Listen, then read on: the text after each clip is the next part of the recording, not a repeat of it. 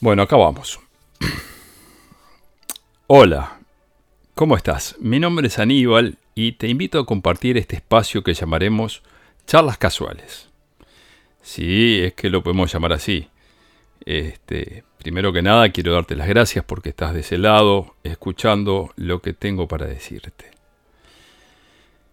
Estas charlas vienen a una necesidad que tengo de aportar cosas que me parecen que son de valor y puede que ayude a las personas a estar mejor o un poco mejor.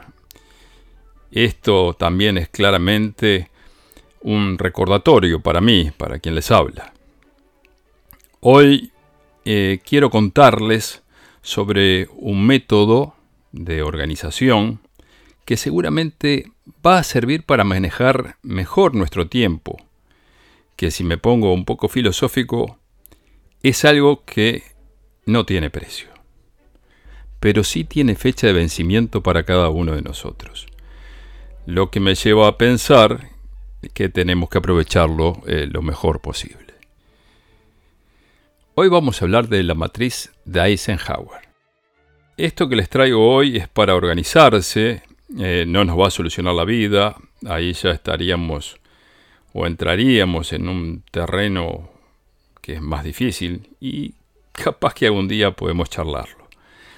Pero hagamos un poco de historia.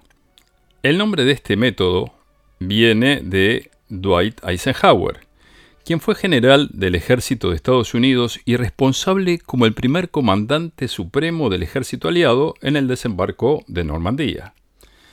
Se lo conocía por su gran nivel de productividad, cosa que claramente necesitaba un gran poder de planificación. Este método que les traigo, vuelvo a repetir, es el llamado matriz de Eisenhower, que es un marco de trabajo para poder ordenar nuestras tareas de una manera simple y poder administrar la carga de estas. abajo en la descripción les voy a dejar un enlace que los va a llevar a un dibujo, un croquis de cómo es este, el dibujo de este cuadrante o de estos cuadrantes. Pero volviendo al tema, este, a este, a Dwight Eisenhower, se le atribuye una frase que dice, tengo dos clases de problemas, los urgentes y los importantes. Los urgentes no son importantes y los importantes nunca son urgentes. Hay una persona que recopiló las ideas de Eisenhower, que fue Stephen Covey, convirtiéndolas en una herramienta de planificación y priorización de tareas. Entonces, entremos a ver cómo funciona la matriz de Eisenhower. Consiste en asignar tareas a uno de los siguientes cuatro cuadrantes que voy a pasar a describir, donde se puede determinar cuán urgentes son y definir cómo encarar estas tareas de una manera más conveniente. Bueno, comencemos con el tema. La matriz de Eisenhower se compone de cuatro cuadrantes que se dibujan de la siguiente forma. Les dejo un enlace en la descripción para ver cómo se dibuja. Dos cuadros arriba, dos abajo. En el cuadro superior izquierdo vamos a escribir arriba de este urgente. En el cuadro superior derecho vamos a escribir arriba de este no urgente. Luego, en el cuadro inferior izquierdo, al costado de este vamos a escribir no importante y en el cuadro superior izquierdo, al lado de este, vamos a escribir importante. Lo que nos dejaría de esta forma. El primer cuadrante sería urgentes e importantes, que son las tareas que debemos hacer inmediatamente. Estas son las tareas que deben ser resueltas lo antes posible y tienen máxima prioridad. Por lo general, estas son las que se nos presentan a último momento. Tareas imprevistas. Las tareas de este tipo deben completarse inmediatamente o en el mismo día. El segundo cuadrante, importantes pero no urgente, en ese cuadrante se encuentran los objetivos o tareas que se programan para más adelante, que son importantes, pero que sería conveniente ponerles una fecha límite, agendándolas y así poder completarlas sin que pase mucho tiempo y nos compliquen llegando el momento de tenerlas prontas y terminen en el primer cuadrante, por ejemplo, lavar la ropa. El tercer cuadrante, urgentes pero no importantes, estas tareas deben hacerse inmediatamente, pero capaz que no necesitan de nuestra atención, lo que significa que son tareas que se pueden delegar a otra persona claramente de confianza. Algunos ejemplos son el trabajo de rutina, que teniendo el recurso o los recursos se pueden delegar. Por último, en el cuarto cuadrante están los que no son urgentes ni importantes.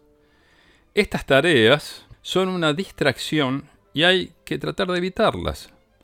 La mayoría de las veces simplemente se pueden ignorar o cancelar este tipo de tareas.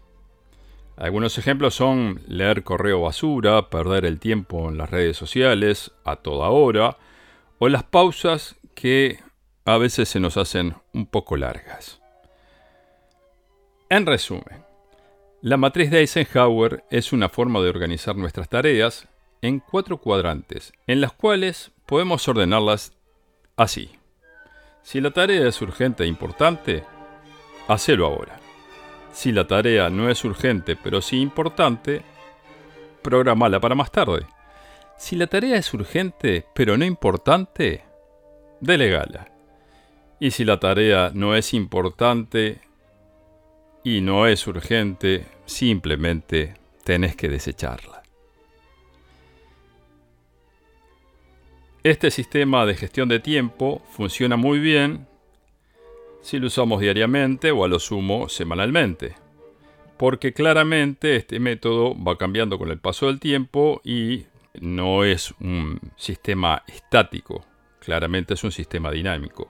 Hay que recordar que las tareas que van a llegar al cuadrante de hacerlo ahora no van a ser las mismas tareas de hoy a las 3 de la tarde que las de mañana a las 11 de la mañana. El uso de la caja te va a ayudar a visualizar la importancia de tus tareas. Ahora, ¿cómo puedo darme cuenta entre urgente e importante?